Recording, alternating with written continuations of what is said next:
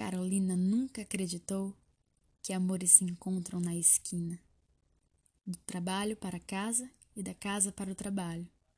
Era na janela do ônibus que via a vida, nos olhos das pessoas que andavam para lá e para cá, com mundos gigantes que cabiam uma caixa redonda pregada no corpo. Ela gostava de passar as duas horas do dia dentro de um ferro gigante, viajante, e era nele que pensava sobre a vida. Pensava no dia que não perdoou Marcelo, há dois anos atrás. E ao mesmo tempo pensava que precisava comprar um lápis preto na próxima vez que fosse ao centro. Segurava firme seu livro azul, enquanto olhava de repente no corredor e via quem passava na catraca e tentava desvendar mais uma vida, vivida, através dos olhos cansados do homem de uns sessenta anos. Carolina se interessava tanto por essas vidas porque não tinha coragem de viver a sua. Quanto mais se afundava em sua própria casa, amontoava ainda mais tijolos ao seu redor para se sentir segura, presa e satisfeita com o mundo. Sartre dizia que o homem é condenado a ser livre, mas ela tinha a natureza de condenar a sua liberdade ao aprisionamento. Queria ser atendente de telemarketing, jornalista ou atriz. Gostava de dar vida a outros corpos, nomes e personagens, menos a si.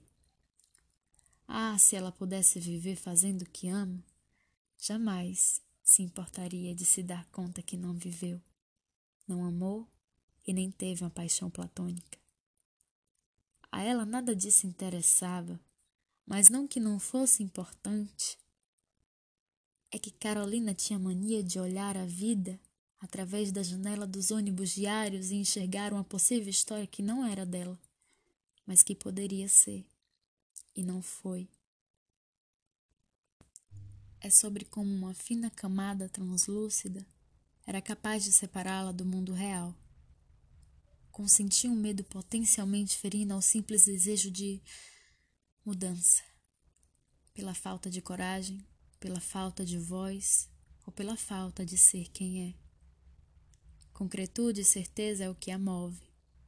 Prefere sentir a dor da morte e saber que é a hora exata de ir, do que tropeçar enquanto anda na avenida principal e bater a cabeça em um paralelepípedo qualquer e não saber que era ali que respiraria pela última vez.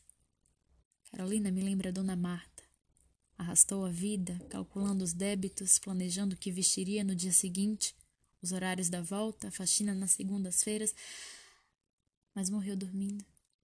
Nem viu a hora. É que o ser concreto a gente pode tocar, mas ele não vive. O ser humano é abstrato e Carolina nunca soube ser assim. Na página 37 li em movimento. Vivia de si mesma como se comesse as próprias entranhas. Fechou o livro e desceu naquela esquina antes do seu ponto de partida chegar.